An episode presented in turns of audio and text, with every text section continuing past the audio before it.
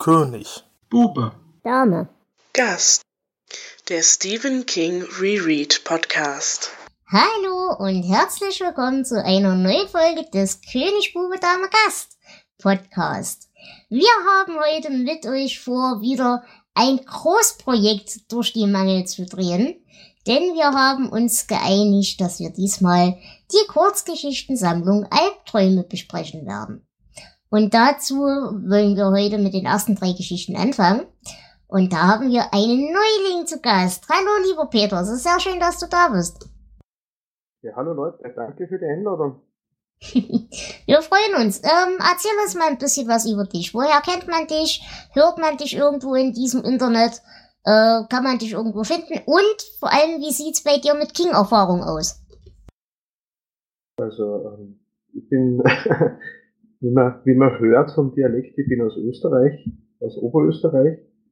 Ähm, meine King-Erfahrung hat begonnen, das ist äh, so mit 14, 15.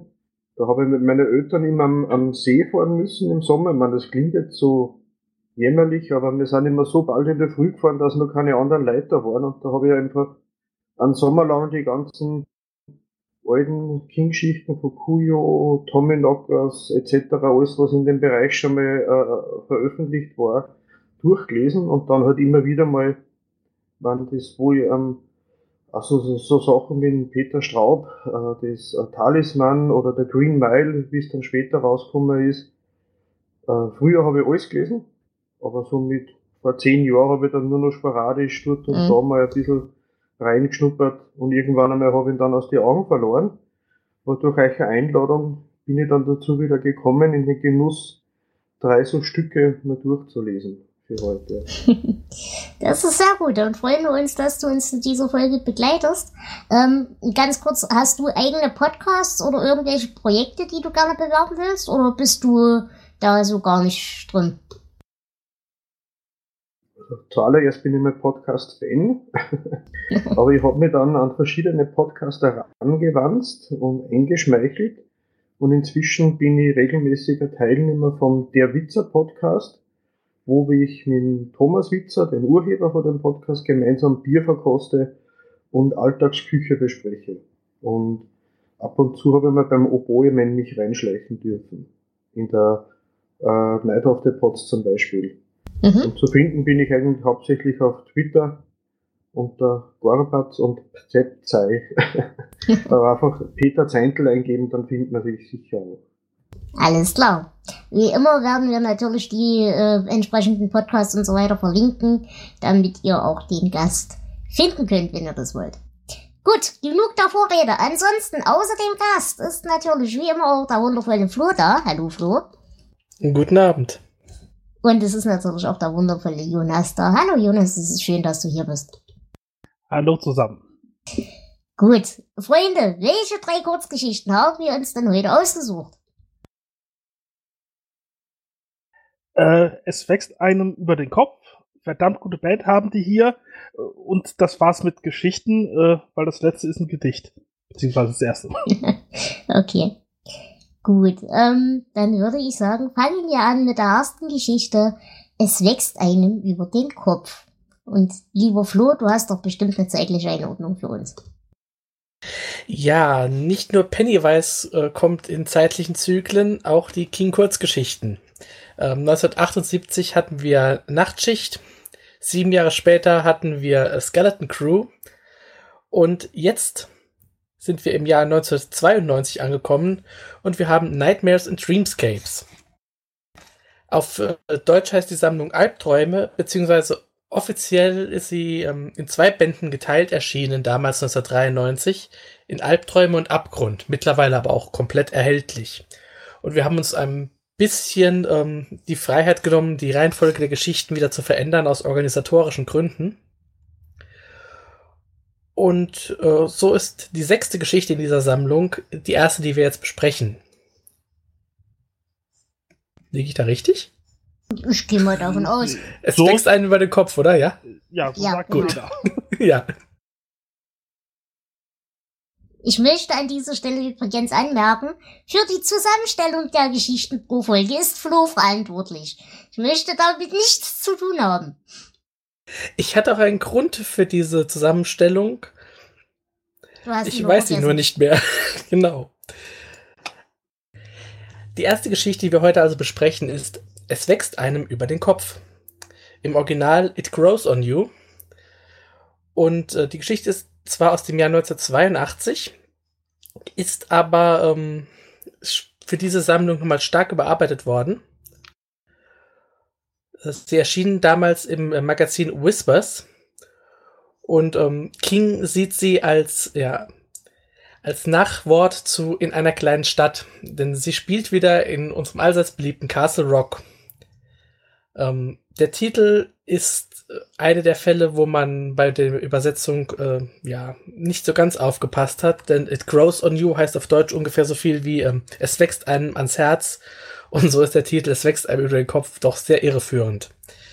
Ähm, ob die Geschichte auch irreführend ist, das erfahren wir gleich. Jonas, wo geht's denn hier? Wir befinden uns wieder in Castle Rock. Ein paar Jahre nach den Ereignissen von in einer kleinen Stadt. Einige alte Männer sitzen zusammen im Stadtteil The Band, der von dem Neville House auf einem Hügel dominiert wird. Äh, die Geschichten, die sie erzählen, drehen sich auch hauptsächlich um dieses Haus. Es wird ja quasi die Geschichte des Hauses erzählt. Äh, gebaut von dem reichen Joe Neville, der mit seiner Frau alleine das riesige Haus bewohnt von den Kühen, die auf rätselhafte Weise sterben, vom missgebildeten Kind der beiden, das nur sechs Stunden überlebt, und auch von Cowers Vorliebe für kleine Jungen. Äh, ja, irgendwann, paar Tage später, äh, hat dann einer dieser Männer einen, äh, ja, erotischen Traum, in der er sich an eine äh, Kindheits, äh, Kindheitsbegegnung erinnert, äh, mit dieser Cora und äh, stirbt dann mit einer Erektion und einem Schlaganfall. Und das war's. Wunderbar. Ich danke dir für diese Zusammenfassung. Ich kann euch beruhigen, es ist tatsächlich nicht so schlimm, wie es klingt, glaube ich zumindest. Aber ja, wie war denn euer erster Eindruck zu dieser Geschichte? Ähm, lieber Peter, fang du doch mal an. Was hast du da so für ein Gefühl gehabt, jetzt als, als Einstieg wieder nach so vielen Jahren? also der, der Tenor von der Geschichte von einer Art lebendigen Stadt oder einem lebendigen Haus, das hat mich irgendwie ein bisschen an die H.P. Lovecraft-Geschichten, so Schatten über Innsmouth, mhm. erinnert rein von der Stimmung her, was sie sich verlauft so im Leeren. ich habe dann immer nur auf einen gewissen Spannungsbogen gewartet. Mein innerer Voyeurismus ist befriedigt worden, weil halt mal aber die man aus Blickwinkel der einzelnen Leute so Details und Intimitäten erfahren hat, aber irgendwie verläuft es ins Leere. Mhm. Äh, hast du äh, in deiner Karriere mit Castle Rock schon irgendwas zu tun gehabt? Also hast du damals äh, in einer kleinen Stadt oder sowas gelesen gehabt? Ist das das Needful Things auf Englisch? Äh, Needful Things. Ja. Ja, genau, dann ja, habe ich schon gelesen. Mhm. Okay. Und auch den Film gesehen. Also ich muss sagen, ich habe an der ganzen Sache schon meinen Spaß gehabt, weil ähm, ich habe nicht genau dasselbe Gefühl für Castle Rock gekriegt, wie ich es damals bei Need for Things hatte. Aber trotzdem mag ich eben diese kleinen hm, Gerüchte und diese, diese Kleinheit, die halt tatsächlich äh, als Kondensat da durchkommt.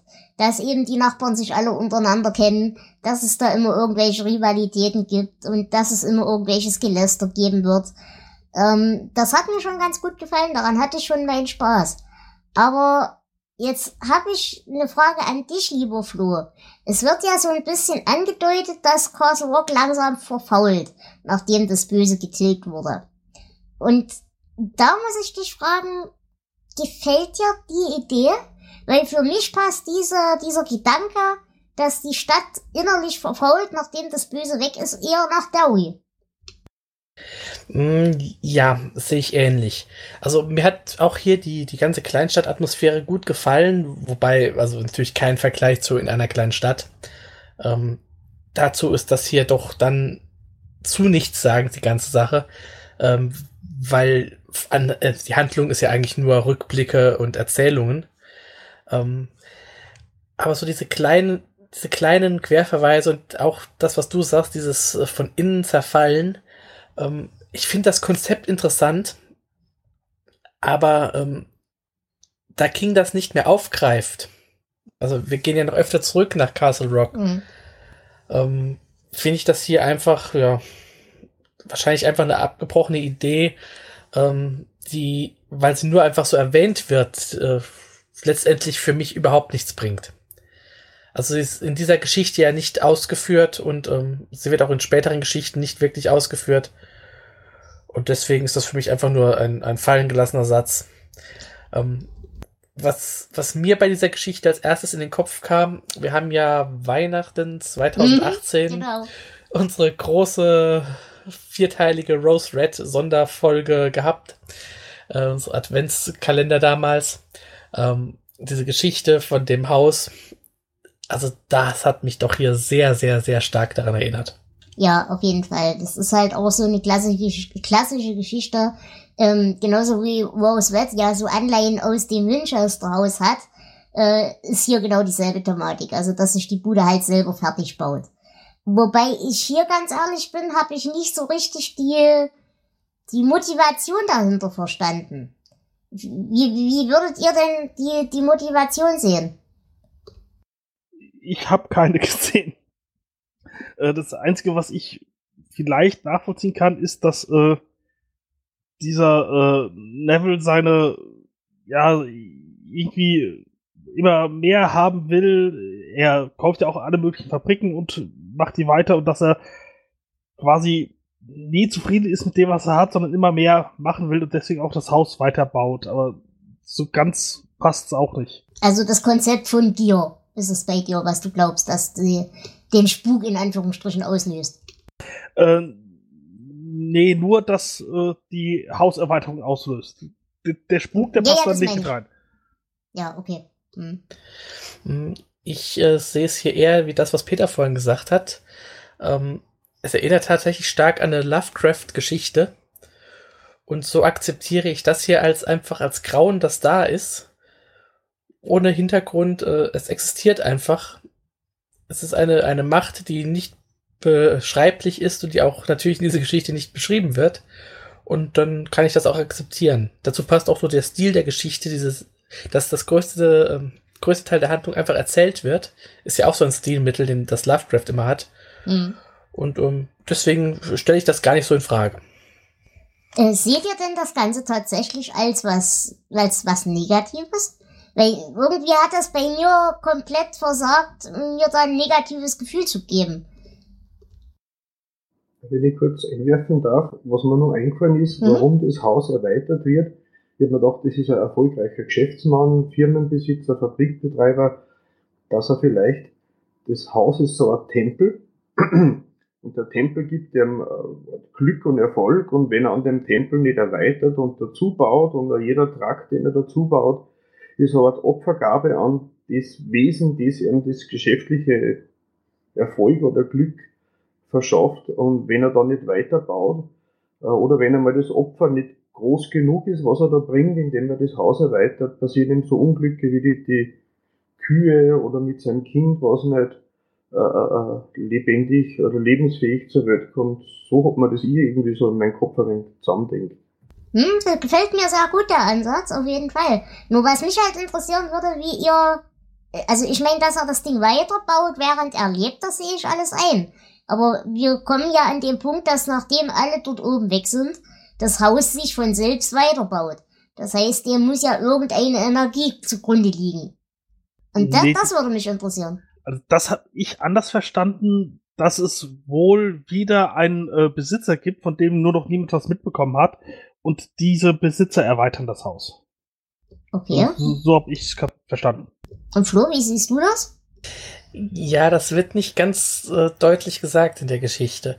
Ähm, ich bin da bei Jonas, dass es wohl einen neuen Besitzer gibt, aber es ist ähm, doch sehr offen gelassen. Und ja, okay, ja, wenn, das, das fände ich sogar viel, viel besser, wenn das so wäre. Ich habe es nicht so gelesen, aber ich glaube, ich mag eure Deutung wesentlich lieber als meine. Dann belassen wir es einfach dabei. Wie, wie war denn deine Deutung? Meine Deutung war tatsächlich, dass das wie bei Rose Red oder wie bei dem Winchester Haus so ein Ding ist. Eben wie du sagtest am Anfang, diese Sache mit der Gier, dass der Besitzer nie den Hals voll gekriegt hat. Und dieses, dieses Element der Gier eine spirituelle Energie freigesetzt hat, die eben dem Haus ermöglicht, sich selber weiterzubauen. Bei Rose Red war es ja auch so, da hat sich ja das Haus auch selber weitergebaut. Und für Mhm. mich war das halt so eine, so eine Tumor-Thematik. Das Haus als Tumor wächst immer weiter, genauso wie die Unsitten seiner ehemaligen Bewohner. Das heißt, äh, desto mehr die Bewohner negative Energie schaffen, wie auch immer, ob das jetzt durch äh, unmoralisches Verhalten ist, durch großkapitalistische Ausbeutung oder durch sexuelle Ausbeutung von äh, Jungen oder was auch immer. Dass diese negative Energie dafür sorgt, diese spirituelle Kraft zu befeuern, die dann eben dieses Haus wechseln lässt, äh, wachsen lässt, wie ein Tumor halt, der über dieser Stadt lauert. Hm? Ja, das kann man ja verbinden, dass diese negative Energie vom Haus auf die jeweiligen Besitzer übergeht, die dann quasi äh, den Genau. Drang verspuren, das Haus weiterzubauen. Das Ja, mehr so, funktioniert. Mehr so Parasit als Tumor hätte ich es gesehen, aber äh, ja, so ähnlich äh, sehe ich das tatsächlich auch. Aber ich, ich- wie gesagt, ich finde die Idee cool, dass es tatsächlich einen neuen Besitzer gibt. Weil das ist mir nicht mal als Andeutung irgendwie in den Sinn gekommen. Aber ich mag die Idee. ja, ähm, aber habt ihr, und das, das ist eigentlich mein großes Problem mit dieser ganzen Geschichte, ich habe die Geschichte nicht verstanden. Ich habe weder diesen ganzen äh, diesen ganzen sexuellen Aspekt darunter habe ich so überhaupt nicht verstanden.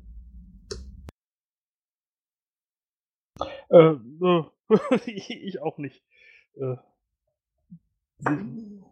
ich glaube, es war einfach die Idee, okay, wir machen mal wieder was mit dem äh, Spukhaus, Gruselhaus, sonst was. Äh, und dann äh, kommt halt irgendwie durch verstummte Hirnpfade äh, Sex mit dazu. Und, ja, und tote Kühe. Ja gut, ich meine, die toten Kühe, das ist für mich so ein Ding, äh, er will gerne ein Außenseiter sein und er lässt niemanden da ran. Er will auch keinen Rat, er will niemanden, der ihm da reinredet. Der will einfach sein Ding machen. Und das verstehe ich. Äh, aber was, was, was mich so aus der Bahn geworfen hat an der Geschichte, ist eben in diesem, in diesem feuchten Traum, den er dann hat, äh, als er, als er stirbt, der alte Mann, äh, diese, diese Mondsymbolik und so weiter und so fort. Das klang für mich, als hätte er das irgendwo erklärt und ich hab's nicht begriffen oder als hab ich's überlesen, aber ich hab's nicht überlesen. Das ist einfach nur, weiß ich nicht. Peter, hast du eine Theorie? Also für mich, also die Geschichte funktioniert, soweit man unter Anführungszeichen sagen kann, funktioniert das Ganze ohne dem letzten Stück. Also ich hätte das Genau. letzte Stück nicht braucht. Für mich war das, das Faszinierende, das alte Gruselhaus, das dämonisch parasitäre, tumorartige Haus, das war für mich eigentlich das Faszinierendste an der ganzen Geschichte und das, das, das Nachwort mit dem alten Herrn, der dann stirbt, wenn man, ähm, ich hätte es nicht braucht. Das wäre nicht notwendig gewesen. Also du mich. hast es auch nicht verstanden, was das sollte. Nö. Äh, Also mit der Mond, vielleicht ist es auch gar nicht so abgedreht, sondern äh, diese äh, Frau, die Cora, die wird ja beschrieben, dass sie ein Mondgesicht hätte und dass er quasi das darauf bezieht, dass er nochmal den Ah. Mond gesehen hat. Aber ja, das ist halt eine Mhm. sehr simple Erklärung, aber vielleicht ist sie auch richtig. M-O-N-D, so schreibt man komisches Ende. Ja, genau. Ja gut, aber es ist ja schon mal beruhigend, dass ihr es auch nicht verstanden habt. Weil es hätte auch einfach sein können, dass ich es wirklich einfach überlesen habe irgendwie. Gut. Man, Mond, Mooning heißt ja auf Englisch, dass man irgendwem den Hintern ins Gesicht hält oder so. Vielleicht er und das den macht sie ja. Das macht sie ja. Ja, eben, eben, aber vielleicht ist das nur äh, immer Bezeichnung für das, was gemacht hat und nicht unbedingt irgendwas direkt mit dem Mond zu tun hat. Hm. Na, das kann sein.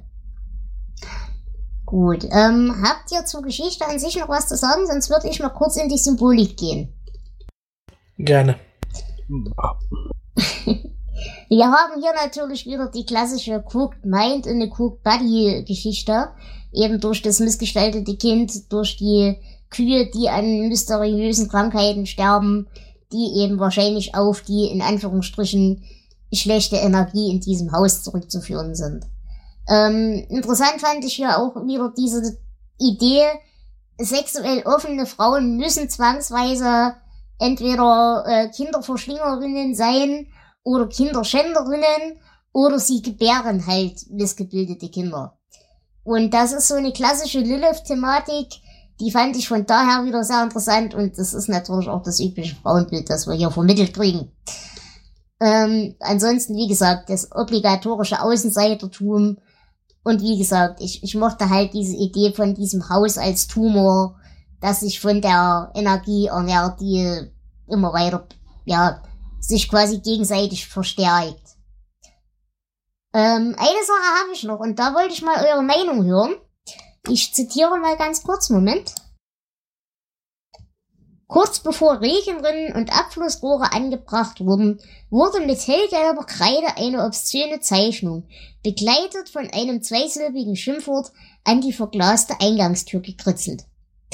Und ich weiß nicht warum, aber bei mir hat da irgendwie so eine Antisemitismusglocke geläutet. Ähm, liegt wahrscheinlich daran, weil er eben so als, als reicher Großkapitalist beschrieben wird. Aber eben vor allem diese, diese Sache mit dem Hellgelb hat mich irgendwie stutzig gemacht. Glaubt ihr, ich überinterpretiere das oder kann da was dran sein? Uh. Also im Zweifel überinterpretierst du. das wissen wir ja. Ähm, also ist mir tatsächlich überhaupt nicht so aufgefallen. Ähm, jetzt, wo du es aber sagst, ich glaube nicht, dass das ähm, weil das sonst in der Thematik hier überhaupt nicht rauskommt, dass das tatsächlich äh, die Intention von King war. Mm. Aber es, es mm. Und guck mal, du kannst nicht sagen, das kommt nicht raus, weil es wird immer wieder drauf rumgeritten, dass der Typ so viel Geld hat. Es wird immer wieder darauf rumgeritten, dass er äh, sich nie mit dem gemeinen Volk äh, äh, gemein macht, sondern immer außerhalb einkauft und so weiter, was wieder auch so eine Ghettoisierung irgendwie ist. Äh, wir haben außerdem, dass er, wie gesagt, ja Fabrikeigentümer ist. Wir haben weiterhin das, ähm, wir haben weiterhin das, das, das, irgendwas wollte ich noch sagen. Zum Beispiel er Kontakte hat nach oberen, nach oberen Schichten, als zum Beispiel das Ding mit den Kühen ist und er dann eine gefälschte Erklärung quasi bekommt und so weiter. Das sind schon klassische Antisemitismus-Thematiken eigentlich. Hm.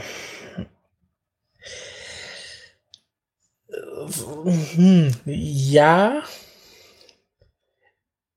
Es Und ist es auf jeden halt Fall was drin. passen, finde ich. Also das passt zu meinem Weltbild von Castle Rock, passt das, dass das antisemitische Arschlöcher sind. Weil es war ja auch schon im letzten Buch der Händler das Böse. Ja, aber ich, ich glaube, wenn das so gewollt wäre, dann würde wäre auch erwähnt worden, dass er Jude ist. Da habe ich halt überlegt, ob man aus dem Namen irgendwas ableiten kann, aber kann man nicht, ne? Nein, ähm, ich habe gerade nachgeschaut, also ich meine, das Einzige ist, dass die Tochter äh, Sarah heißt, aber ähm, ansonsten... Ähm, ja gut, er heißt Joe, also wahrscheinlich Joseph. Ja. Wäre auch, aber... Da kann aber, man... aber viele äh, unserer äh, westeuropäischen Namen sind tippischen Ursprungs, deswegen. Ja. Naja, wie gesagt, das war bloß so eine Idee, aber mir kam das komisch vor. Ansonsten könnte man natürlich mit der Kreide auch zucken, wenn man sagt, Kreidezeichnungen haben ja im King-Universum auch noch mal eine eigene Bedeutung. Ja, nicht nur im King-Universum, sondern überhaupt so in ähm, Okkultismus. Ich dagegen habe mich einfach nur gefragt, was das für ein zweisilbiges Schimpfwort sein soll. Ja. Ich bin naja. auch zu keinem Ergebnis gekommen. Ich, ich übrigens auch nicht. Ich muss sagen, zu dem gelben Zeichen mit der gelben Kreide, da bin ich wieder ein bisschen Lovecraft verseucht. Ich habe da sofort an einen König in Gelb und an einer Elder sein denken müssen, aber das hat wahrscheinlich gar nichts damit zu tun gehabt. Aber das Schimpfwort, das zweisilbige, ne, wahrscheinlich wird es irgendwas mit einer äh, Kurzbezeichnung für Prostituierte wahrscheinlich gewesen sein oder so. Das kann natürlich auch sein. Also wie gesagt, mich hat halt nur dieses mit ja, mit, dass die Farbe explizit genannt wird. Das ist halt das, was mich daran so irritiert hat. Aber gut, ich, wollte es nur in den Raum geworfen haben, ob da was dran ist oder nicht. Das werden Es- wir wahrscheinlich nie erfahren. Nein, werden wir wahrscheinlich nicht, aber es kann was dran sein. Also, um, möglich ist es. Ja. Ich habe auch nochmal geguckt, weil wir kennen Joe ja eigentlich. Ähm, Genau. Damit kommen wir auch gleich zu den Querverweisen.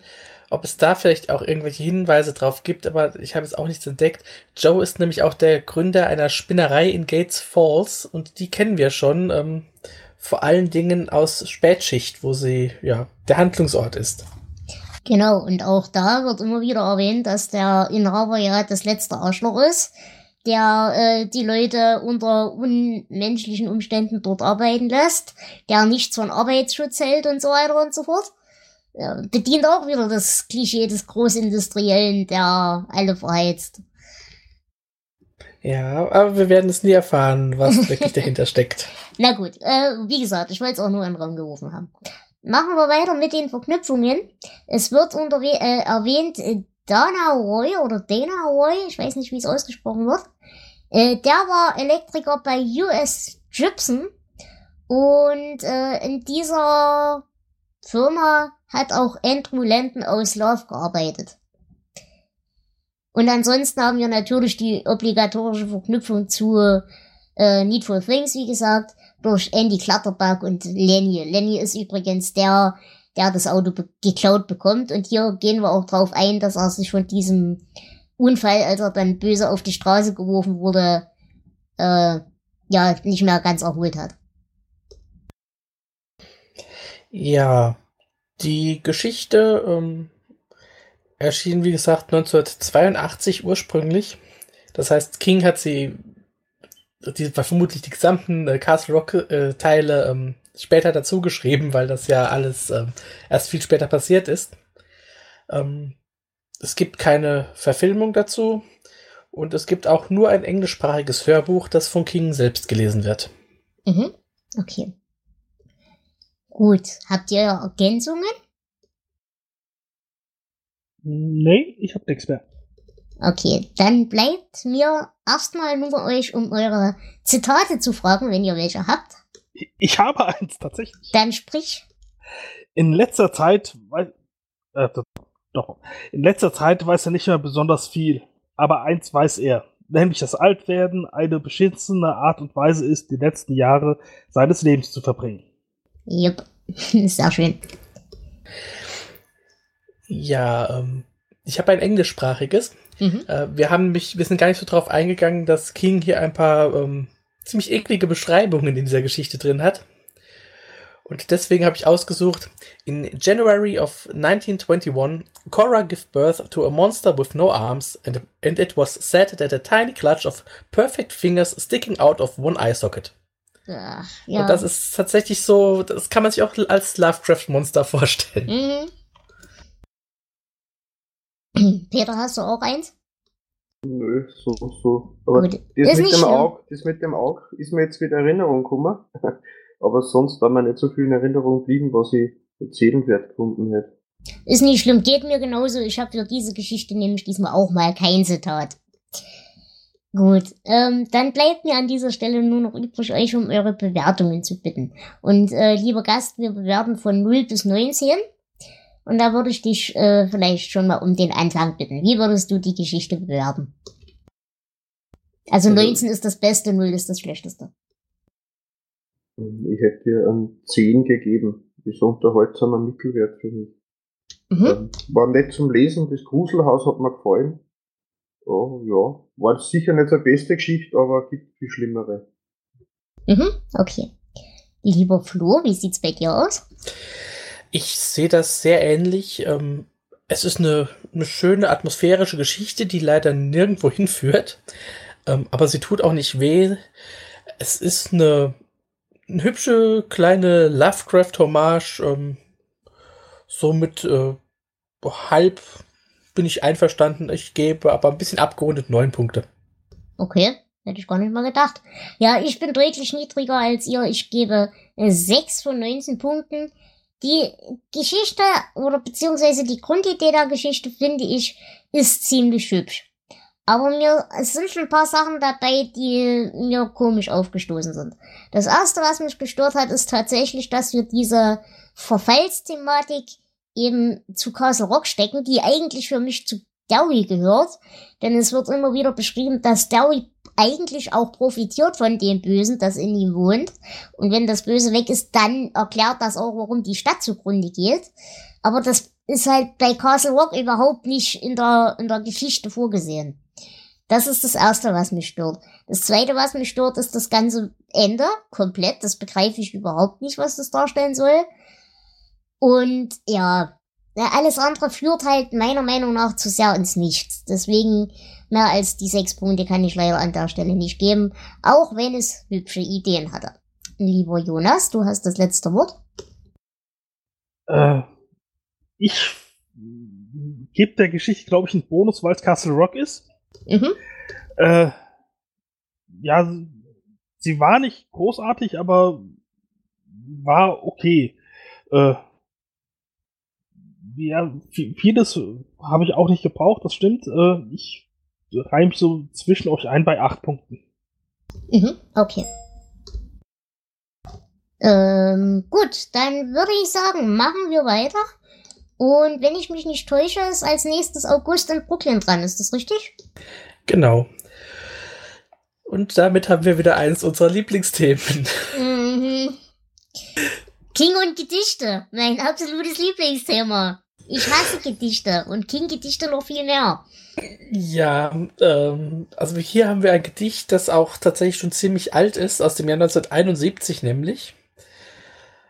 Und ja, es ist ein Gedicht.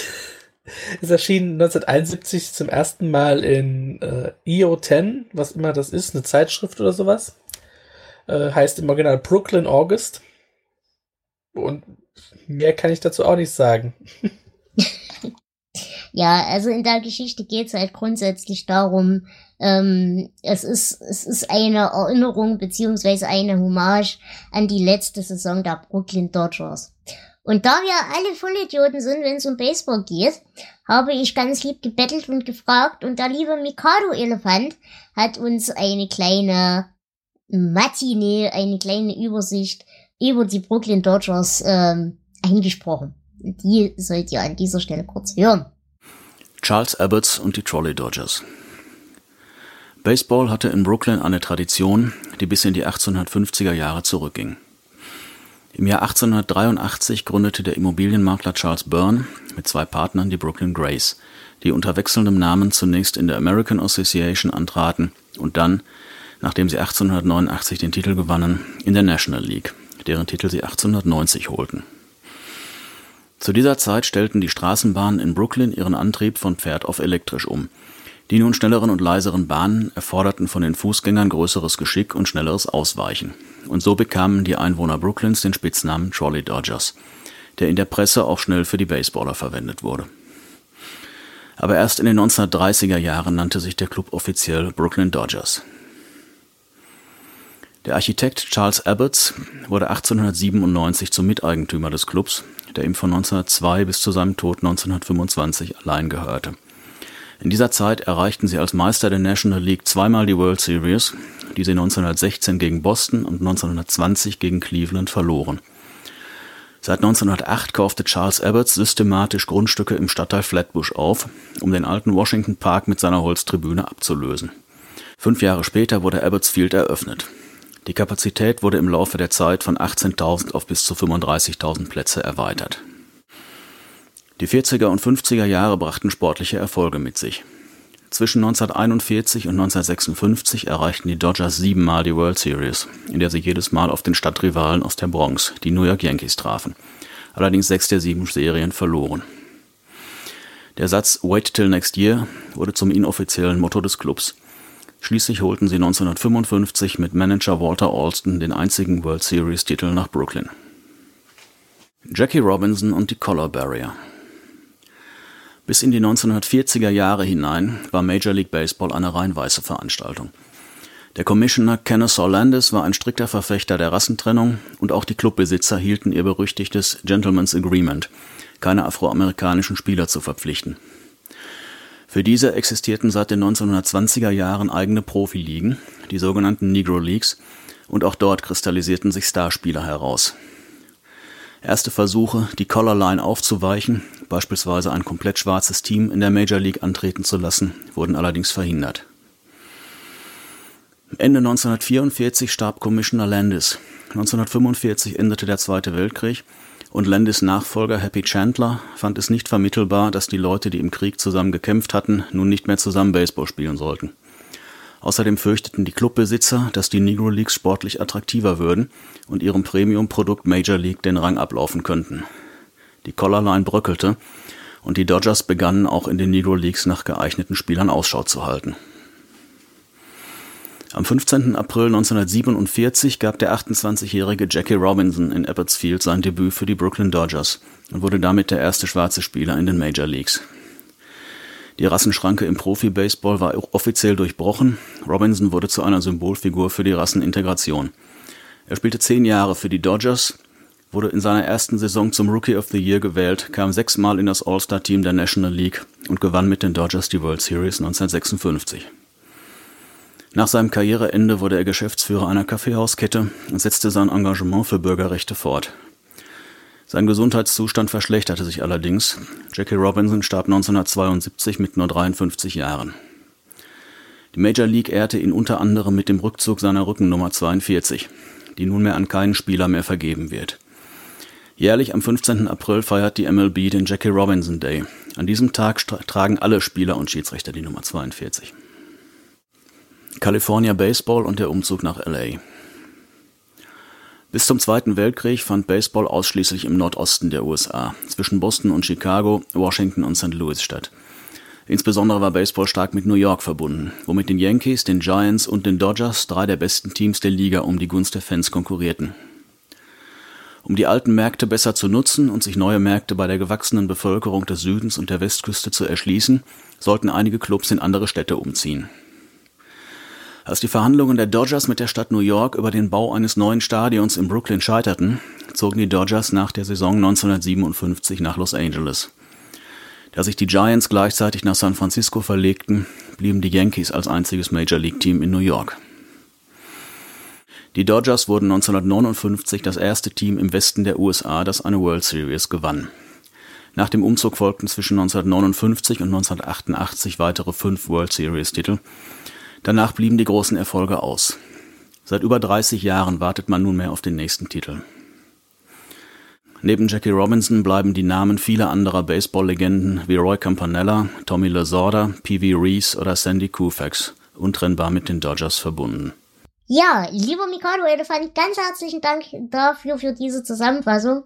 Wie gesagt, wir sind ja alle so ein bisschen Idioten, was das Thema angeht. Und deswegen freuen wir uns immer, wenn wir über dein Fachwissen verfügen können. Das hat mir sehr viel Spaß gemacht. Danke dafür. Wir werden dann Fachwissen in Zukunft äh, vermutlich noch öfter in oh, ja. nehmen müssen. Oh ja. Äh, werden wir übrigens auch in dieser Kurzgeschichtensammlung noch einmal brauchen. Ja, ähm, wie gesagt, also es geht halt um die, um die Brooklyn Dodgers. Jetzt habt ihr ja alle mit Baseball so gar nichts zu tun. Oder Peter, hast du da irgendwie einen Ansatzpunkt mit? Nö. Außer dass in meiner Heimatstadt, wir haben eine eigene Baseballmannschaft, die in der österreichischen Bundesliga spielt, aber mehr wie vor außen habe ich das noch nie gesehen. Also mhm. das Gedicht ist für mich ja eher sowas wie eine Beschreibung an Gefühls, wenn man da auf dem Platz ist und auch so Eindrückesammlung, Eindrucksammlung kommt man sagen, aber recht viel mehr habe ich da nicht rausgeholt. Mhm. Naja, was ich halt ganz hübsch fand, war halt tatsächlich, dass diese man, man kriegt trotz allem, glaube ich, ein Gefühl dafür. Man kriegt so ein Gefühl für diesen Rausch, den dieses Spiel durchaus auslösen kann. Genauso wie, wie jeder Massensport im Prinzip. Äh, dass das halt eine Form von Wahnsinn ist, inmitten einer Alltagsnormalität. Aber diese Grundnormalität einem auch schon wieder wie Wahnsinn vorkommt, weil sie so profan ist. Und das Gefühl hat's für mich ganz gut ge ge getroffen. Aber es ist natürlich weder eine Geschichte noch literarisch jetzt irgendwas, worüber man sonderlich viel reden kann. Interessant fand ich aber hier tatsächlich die Idee, weshalb King die Geschichte in seine Sammlung aufgenommen hat. Und ähm, soweit man das den Anmerkungen aus dieser Kurzgeschichtensammlung entnehmen kann, ist es wohl so, dass dieses Gedicht immer wieder in diversen Sportzeitschriften oder sportverwandten äh, Publikationen auftaucht und jedes Mal von Herausgebern ausgesucht wird, die angeblich nicht die geringste Ahnung davon haben, wer Stephen King eigentlich ist. Klar. Ja, genau, dachte ich auch. Andererseits, warum sollte man diesen Rotz überhaupt veröffentlichen sonst? Also ich, ich weiß halt wirklich nicht, wenn man, wenn man Ami ist und diese Zeit noch erlebt hat, als die eben noch in Brooklyn gespielt haben. Ich kann mir schon vorstellen, dass man da so einen Lokalpatriotismus-Ding hat. Und dass einem dann die, dass man dann dieses Gedicht mag, ob das jetzt von King ist oder nicht. Dass das einen historischen, ich sag mal, einen historischen Zeugniswert hat. Könnt ihr mir folgen, was ich will? Ja, aber. Aber nicht nachvollziehen. nee, nee, nee, doch. Also, das ist auch das Einzige, äh, was äh, Sinn machen würde, weil ich glaube, ich habe das Gedicht nicht überhaupt nicht kapiert. Ich habe noch nicht mal verstanden, dass es ein Profispiel ist. Ich dachte, das wären irgendwelche irgendwelche Menschen, die einfach in diesem Stadion äh, spielen, weil sie Lust dazu haben und es halt okay. irgendwie Spätsommer ist. Also ich habe es komplett falsch verstanden. ja, ich habe mal. Hm? Bitte. Entschuldigung.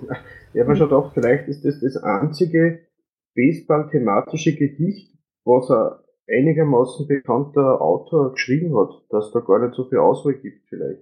Oh doch, da, doch, doch, da gibt's genug. Das ist halt tatsächlich in der Ami-Kultur so fest verankert und so relevant. Da kommst du nicht drum rum. Das ist, also es kann sein, dass es das Gedicht das einzige ist. Aber so generell in der Popkultur ist das so fest verankert, dass das in irgendeiner Form in ganz vielen Geschichten und ganz vielen Publikationen irgendwie auftaucht. Ja, Gedichtform habe ich gemeint. Das ist so, also Kurzgeschichten, Filme und so Sachen gibt's ja genug, aber Gedichte ist mir nur das bekannt. Mhm. Ich habe aber nie dann aktiv danach gesucht, muss ich ehrlich sagen. Ich habe äh, mal geguckt, was ähm, King denn so im Entstehungsjahr 1971 getrieben hat. Und ähm, also es war das Jahr, in dem er und Tabitha geheiratet haben und in, in dem seine Tochter Naomi zur Welt gekommen ist aber er scheint in diesem Jahr sehr viele Gedichte auch ähm, veröffentlicht zu haben. In verschiedenen Magazinen, unter anderem im Onan-Magazin, mhm, in dem auch äh, genau der blaue Kompressor erschienen ist. Den hatten wir ja schon mal. Ähm, ja. Ja, ich bin halt tatsächlich der Meinung, dass King sollte keine Gedichte schreiben. Das, das kann er einfach nicht. Ich meine, generell ist es ja auch schwer, mir ein Gedicht vorzusetzen, das ich leiden kann. Das hat jetzt nicht unbedingt was mit dem Auto zu tun. Aber King kann das halt wirklich, wirklich, wirklich nicht. Ich meine, wir hatten schon paranoid einen Gesang. Wir hatten schon für Owen, die beide in Gedichtform waren. Und die sind beide schlecht. Ja, wobei ich sagen muss, ähm, im Vergleich mit den beiden, die wir schon hatten, ist das hier Gold. Und damit Nein. will ich nicht sagen, dass es gut ist, aber Nein. es ist, also es ist besser als die anderen beiden. Komm schon. Nein, äh, Paranoid ah. ein Gesang mochte ich sehr gerne. Und das hatte ja zumindest wenigstens durch die Länge ein gewisses Grundgefühl. Da hier hast du ja gar kein Grundgefühl. Ich möchte aber zugeben, dass man dieses Grundgefühl nicht hat, weil eben für uns als West- und Mitteleuropäer das Thema Baseball so weit weg ist. Das möchte ich anerkennen. Ich meine, das Prinzip Paranoia verstehen wir, das Prinzip Baseball wahrscheinlich nicht. Aber es ist, ich sag mal so, das ist halt tatsächlich zu küren, wer das schönste Häufchen gemacht hat, seien wir mal ehrlich, ne? Aber eine Sache möchte ich noch gerne erwähnt haben, was ich ganz hübsch fand. Äh, ein Zitat, und das ist auch das einzige Zitat zu dieser ähm, Publikation. Während anonyme Fans saftige Brooklyner Vokale brüllen, die Pest auf ihre beiden Häuser. Das fand ich ganz niedlich, so als kleiner stilistischer Schwank Richtung Shakespeare. Und damit auch als einzige Verknüpfung und gleich als einziges Zitat. Habt ihr noch Verknüpfungen oder Zitate oder irgendwas, was ihr dazu sagen wollt? Ich will, dass es vorbei ist. Ich kann nur so sagen, ähm, es gibt da eine mehrteilige Ver Nein, natürlich nicht. Es gibt nur ein, ein Hörbuch ähm, und ansonsten nichts weiter. Okay. Dann bleibt mir nur euch um eure Bewertung zu bitten. Und da würde ich sagen, Flo, fängst du an? Ich habe gerade nachgeschaut, was ich den beiden anderen Gedichten für Punkte gegeben habe. Und ähm, leider hattest du recht. Siehst du? Ich habe Paranoid besser bewertet, als ich das hier bewerten werde. Aber ich werde es besser bewerten als für Owen. Ich gebe hier, ähm, weil es nicht wehgetan hat, drei Punkte. Okay. Und lieber Jonas? Ähm, ich hab's ja komplett fehlverstanden. Äh, ich gebe zwei Punkte. Mhm, okay. Und Peter, wie sieht's bei dir aus? Ich würde mir damit zwei Punkte anschließen. Okay. Ja, ich schließe mich da Flo an, ich gebe drei Punkte. Du hast schon recht, wie gesagt, es tut nicht weh, aber es ist halt einfach konfus und meiner Meinung nach gehört das auch einfach nicht in die Sammlung rein. Genauso wie das andere Baseball-thematisierte Ding, was da noch kommt. Es passt einfach nicht. Das macht auch für mich den, den Schwung der Sammlung kaputt. Jetzt fairerweise muss man sagen, im Originalbuch ist es tatsächlich so, dass diese, dieses Gedicht ziemlich weit am Ende ist. Es ist das letzte oder vorletzte, ne? Ja. Und das kann ich dann schon wieder akzeptieren, weil es dann eben im Kontext mit dieser anderen Baseball-Geschichte kommt. Aber nein, das brauchst einfach nicht. Und er sollte einfach die Hände von Jörg lassen. Aber wie gesagt, herzlichen Dank nochmal an den Mikado-Elefanten. Du bist toll und hast uns für diese Geschichte wie immer den Arsch gerettet. Gut, wollen wir über die letzte und dritte Geschichte reden? Sehr gerne. Das ja. wär, wäre verdammt gute Band haben die hier. Und Flo, du hast doch bestimmt auch dazu was zu sagen. You know they got a hell of a band. Ist äh, tatsächlich auch erst 1992 äh, in dem Buch Shock Rock erschienen. Passender Titel. Ähm, das war eine Horror-Anthologie und auch in Deutschland ist es in einer Anthologie erschienen. Faszination des Bösen. Und natürlich in dieser Sammlung. Also es ist die neueste Geschichte, die wir heute besprechen. Ähm, ähm, King hat ja doch ein Fable für Musik. Das haben wir auch schon in einigen Erzählungen erkannt, wie äh, Christine zum Beispiel, wo er ja ähm, sehr viele Zitate drin hatte. Und ähm, King hat noch ganz andere Verbindungen zur Musik, da werde ich gleich noch drauf eingehen. Und in dieser Geschichte äh, lässt er dem ganzen freien Lauf, indem er Musik und Kinder des Zorns mischt, würde ich mal sagen. Äh, Jonas, erzähl mal, worum es geht. Mary und Clark Willingham sind auf einem Roadtrip durch Oregon und verfahren sich dabei. Clark ist allerdings zu stur, das zuzugeben, und so landen sie in der kleinen Stadt Rock and Road Heaven. Äh, schnell merken sie, dass die Stadt von vielen, äh, von vielen toten Rockstars bewohnt wird und versuchen zu fliehen. Das misslingt den beiden. Äh, sie werden gezwungen, Jobs anzunehmen und sich jeden Abend ein ohrenbetäubendes Konzert aller Stars anzuhören, so wie es auch schon vielen weiteren hier geschandeten Reisen geht. Ende. Ich danke dir für diese Zusammenfassung. Ja, wie steht ihr denn zu dieser Geschichte? Ich nehme es gleich vorweg. Ich habe wahnsinnig viel Spaß daran gehabt. Äh, ja, ich auch. Äh, auch wenn Clark echt genervt hat. Und, äh, ja. ja. Ja, also ich, ich, hätte mir ein anderes Ende gewünscht, aber das hier ist nicht schlecht. Mhm, okay. Ja, sehe ich auch so. Die Geschichte äh, ist definitiv eine der besseren Kurzgeschichten, die wir von ihm haben. Hat richtig Spaß gemacht. Ja, ich, ich hätte es halt schön gefunden, wenn äh, Mary ohne Clark hätte entkommen können und sie frei von mhm. Kerl ist. Okay, steht gleich warum. Kommen wir unter Symbolik drauf. Peter, wie sieht's bei dir aus? Also ich habe das eine sehr lustige Geschichte. ich habe ein paar Mal herzlich lachen müssen, weil der Kerl so dämlich ist und ein paar andere so, so Dialoge der beiden aus der langen Ehe, die es schon geführt haben, und das Beschreiben der, der, der, der gegenseitigen Einschätzung der Reaktionen zueinander, ähm, manche Sachen sind mir doch auch bekannt vorgekommen. Oh ja. Hm, wie stehst du denn so zu dieser ganzen Musikschiene? Ich meine, ich gebe ehrlich zu, für mich ist das alles befremdlich. Ich habe mit der ganzen Rock'n'Roll-Geschichte nicht so viel zu tun. Klar, ich kenne ein bisschen Elvis und so weiter und so fort, aber ich war halt immer mit, mit Country aus den 70ern sozialisiert. Alles, was davor und danach war, ist jetzt nicht ganz so mein, mein Metier. Äh, habt ihr denn an der Rock'n'Roll-Thematik selbst auch Spaß gehabt? Oder war das für euch nur zweitrangig? Also, wenn ich kurz einwerfen darf, was mir so gut gefallen hat, ist, wo die einzelnen Leute aufgetaucht sind, in welchen Jobs die dann im Ort gearbeitet haben. Also eben der Elvis Presley, das, der King, natürlich muss das der Bürgermeister sein oder der Otis Redding als Sheriff auftaucht. Ich, meine, ich hab, bin äh, sozialisiert oder ich habe mich später selber dann dafür interessiert für so Classic Rock Sachen von die 60er Jahren angefangen. Jeden Namen habe ich nicht kennt, aber einige doch und ich habe recht schmunzeln müssen, in welcher Situation die dann wie in der Geschichte auftaucht sind. Mhm. Ja, also ich habe meinen Spaß an äh, Rock'n'Roll teilweise, äh, aber ich bin auch nicht tief in der Materie drin. Also klar, die bekanntesten Namen, die kannte ich, äh, aber ich sag mal, die Namen von diesen äh, Leonard Skinnert äh, Bandmitgliedern, die hätte ich zum Beispiel nicht gewusst. Die, die Band ja, aber äh, ja, auf jeden Fall. Aber klar, äh, Buddy Holly, Janis äh, Joplin und äh, so weiter, die, die kennt man. Ja, so geht's mir ungefähr auch.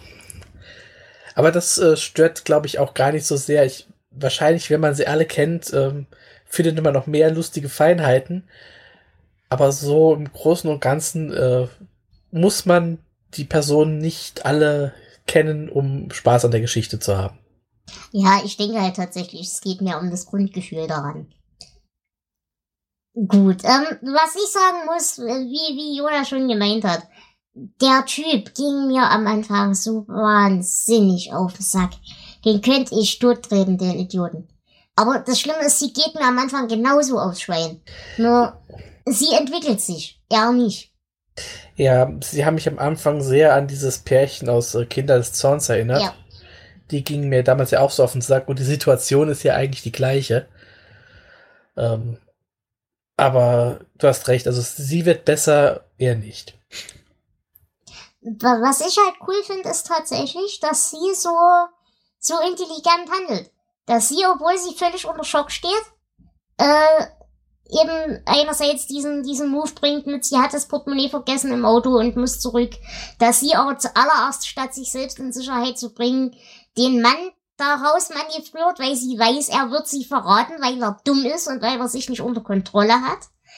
Ähm, also das fand ich richtig klasse, wie sie reagiert, wie sie sich entwickelt und wie sie tatsächlich auch voll über sich rauswächst.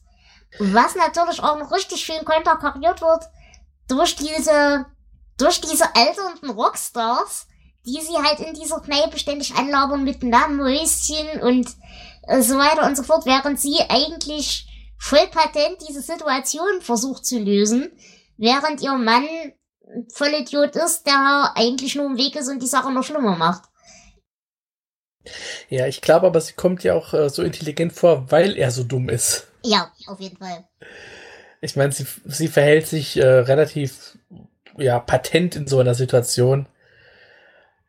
Aber Clark ist ja echt, also man wünscht sich wirklich, dass es ihn irgendwie erwischt. Mhm. Aber man muss sagen, hier, diese Frauenfigur fand ich einigermaßen realistisch. Auf jeden Fall. Auch Fall äh, von wegen, äh, sie weiß genau, was für ein Arsch ihr Mann ist, aber verhält sich dann äh, trotzdem so, um diesen Streit nicht eskalieren zu mhm. lassen. Genau, ja. Fand ich sehr gut. Also der ging mir wahnsinnig auf den Keks, weil es ist halt leider so, aber hat mir auch sehr viel Spaß gemacht. Finde ich auch, dass die sich sehr echt anfühlt. Ja, wahrscheinlich hat er da aus eigenen Erfahrungsschatz gegriffen, wenn er so die, also was mir am besten gefallen hat, das waren die unausgesprochenen Dialoge. Mhm, wo man auf jeden Fall. Seine Gedanken, ihre Gedanken und irgendwie kommt es wie ein Dialog rüber, obwohl sie kein Wort sprechen dabei. Was mir auch noch ganz gut gefallen hat, ist halt diese Idee, dass nicht nur die Toten in der Welt der Lebenden leben, sondern die halt auch tatsächlich irgendwie versklaven können. Und ich bin froh, dass er es nicht ausgearbeitet hat, weil er hätte es nur schlimmer gemacht. Aber trotzdem würde mich mal interessieren, was ihr, ob ihr eine Theorie dafür habt, wie das funktioniert und warum. Also wie die, wie, wie der Kontrollmechanismus funktioniert.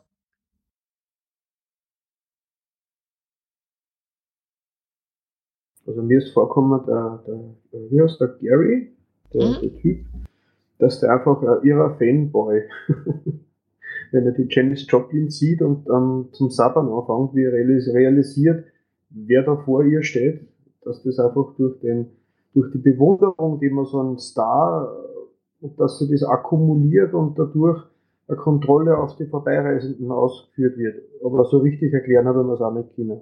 Hm.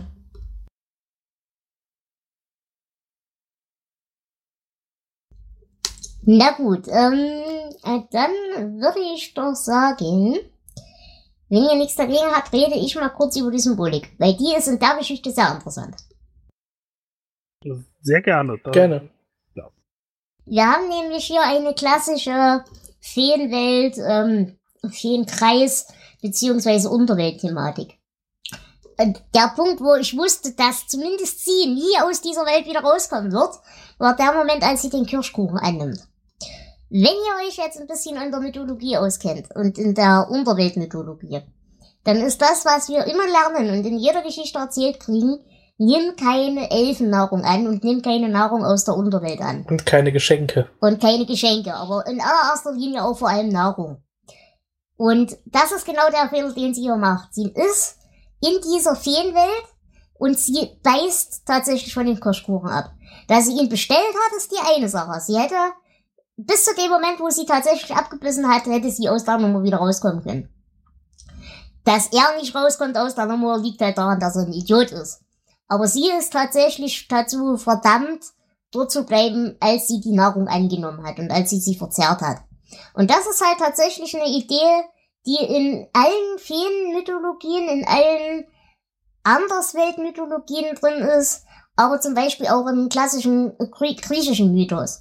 Zum Beispiel bei Persephone ist es so, dass sie eben äh, doch nur so einen halben Deal noch erreichen kann, weil sie in der Unterwelt eben drei Granatapfelkerne gegessen hat. Und deswegen darf sie nicht mehr raus.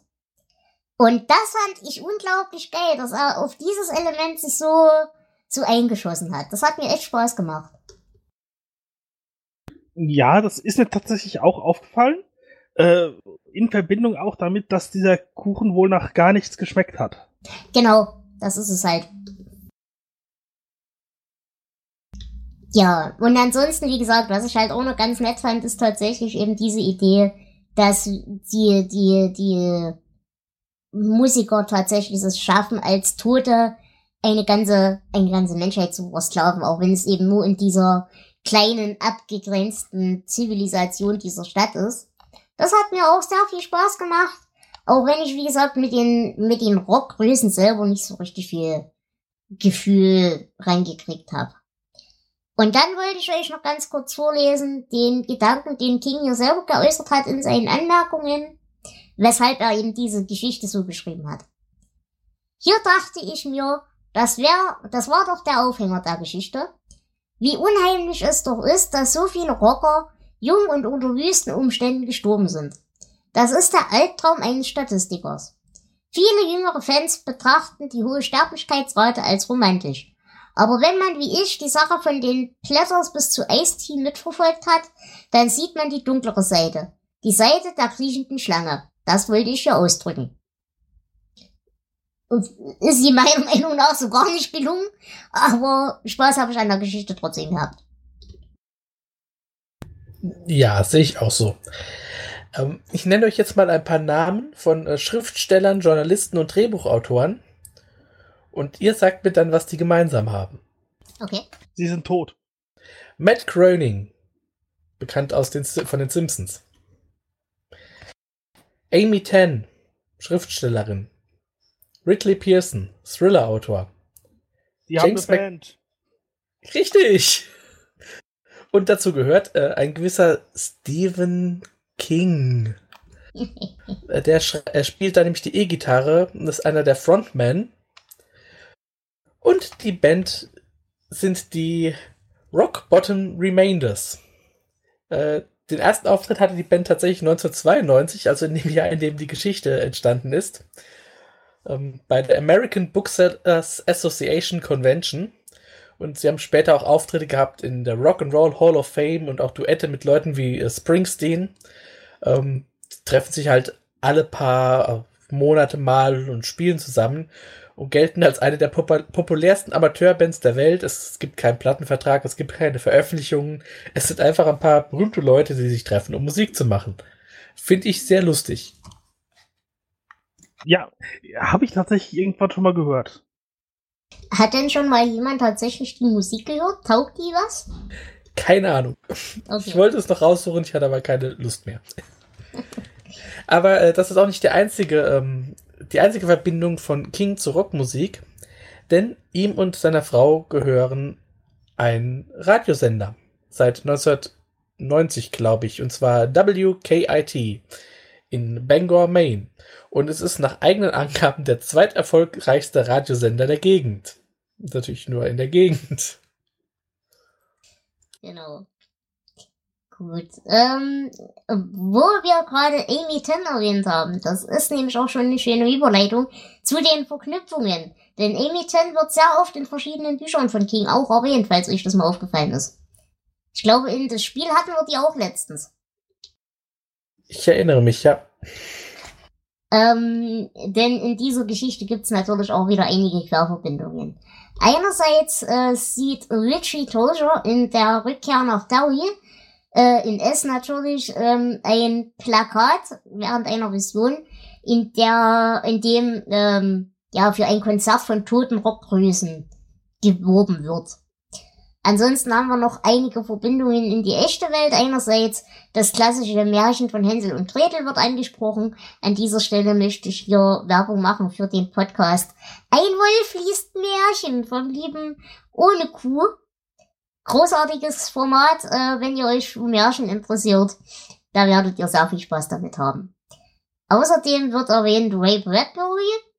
Äh, auch grandioser Autor, kann ich euch auch ganz sehr ans Herz legen. Übrigens auch tatsächlich die Geschichte, die hier erwähnt wird. Ich weiß aber nicht, wie sie heißt. Flo, ist dir das, ist dir das eingefallen und aufgefallen? Mm, nicht mehr im Kopf, nein. Okay, naja, werden wir nachreichen. Findet ihr dann entsprechend. Aber Ray Bradbury ist auf jeden Fall gute Horrorliteratur, wenn man das Richtige trifft. Und ja, Twilight Zone ist eh klar. Aber was mir noch aufgefallen ist, hat euch das Ganze in der Beschreibung auch so an Twin Peaks erinnert?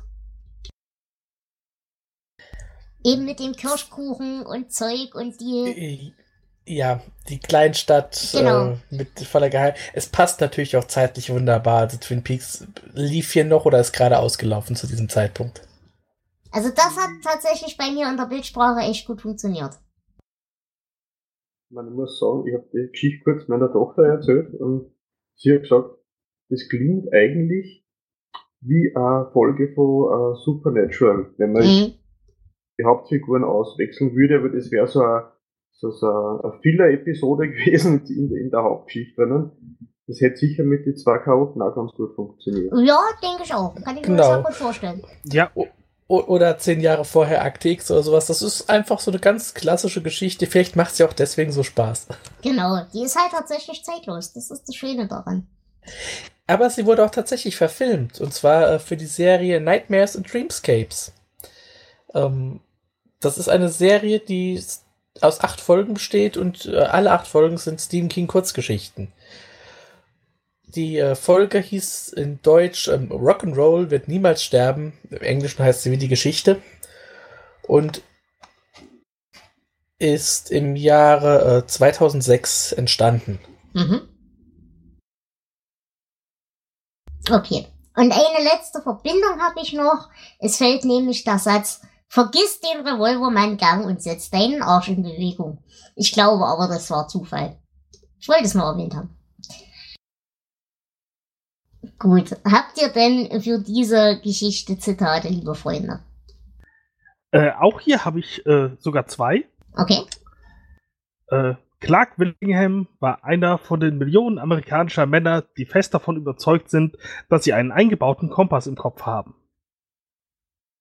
Und als zweites, in ihr keimte der schreckliche Verdacht, dass Männer auf diese Weise fast immer ihren Willen durchsetzten. Nicht, weil sie recht hatten, sondern indem sie unnachgiebig waren. Mhm. Okay. Äh, habt ihr sonst noch welche, Flo? Nein, hier habe ich keine. Okay, Peter, hast du eins? Ich hätte was zum Anbieten. Ich muss aber entschuldigen, ich hab's nur auf Englisch vor mir Das ist nicht schlimm. Ahead, the lane rose towards the crest of a deeply wooded hill. There was a blue, bright blue oblong standing near the top. Yes, she said, it's a sign. All right. Great, can you he- uh, read it? Oh, oh, it says, if you come this far, you're really fucked up. ja. Ja, das ist schön. Ja, Und ich habe als letztes, ich habe das Denken aufgegeben. Es bringt mich immer nur in Schwierigkeiten. Und das ist die einzige Erkenntnis, die dieser Typ im ganzen Buch jemals hatte. Das ist herrlich. Okay, dann bleibt mir an der Stelle tatsächlich nur noch um euch, euch um eure Bewertungen zu bitten. Und da würde ich sagen, äh, ich selber gebe 13 von 19 Punkten, weil ich tatsächlich an der Geschichte meinen Spaß hatte. Die Mythologie gefällt mir sehr gut, das Konzept ist recht kreativ, das Flair von der Geschichte hat mir auch ganz gut gefallen. Aber ich bin ganz ehrlich, diese ganze Rock'n'Roll-Geschichte hätte es jetzt bei mir nicht gebraucht. Lieber Flo, wie sieht's bei dir aus? Ja, ich bin noch unentschlossen. Ich denke aber, ich liege auch bei, so ähnlich wie du. Also, die Geschichte hat mir Spaß gemacht. Ich mochte diese Rock'n'Roll-Thematik. Es ist, es ist keine Horrorgeschichte. Es ist wirklich mehr so eine Twilight Zone-Erzählung. Ähm, ich würde sagen, zwölf Punkte von mir. Okay. Lieber Jonas? ich hatte auch sehr viel Spaß. Äh, ich gebe 14 Punkte. Okay. Und Peter, du hast das letzte Wort. Also ich habe sehr viel Spaß mit der Geschichte gehabt. Mir haben die ganzen äh, Name-Droppings von den Namen gefallen und wie die in der Geschichte auftaucht sind. Einziger Kritikpunkt, das war der, der komische Kerl, ihr Mann. Aber sonst, ich würde 15 Punkte geben. Mir hat Spaß gemacht.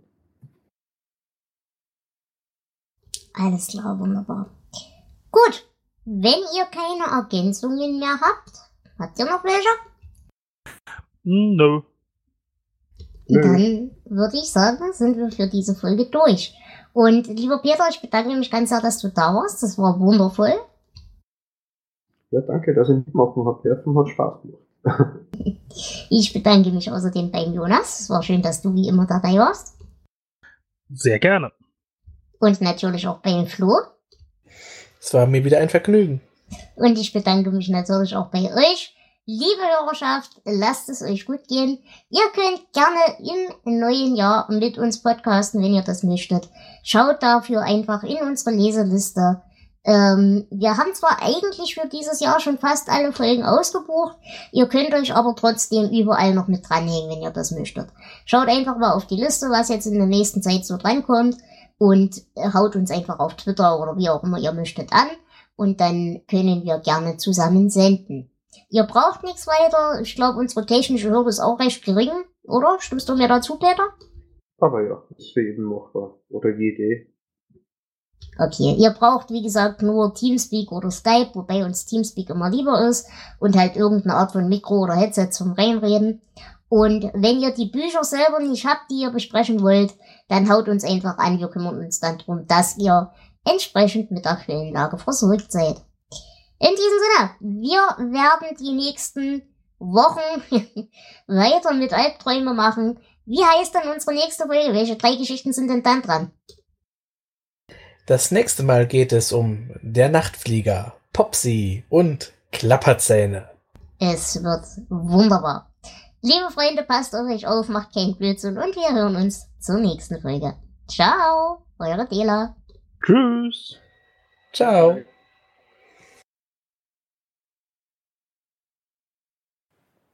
Bye.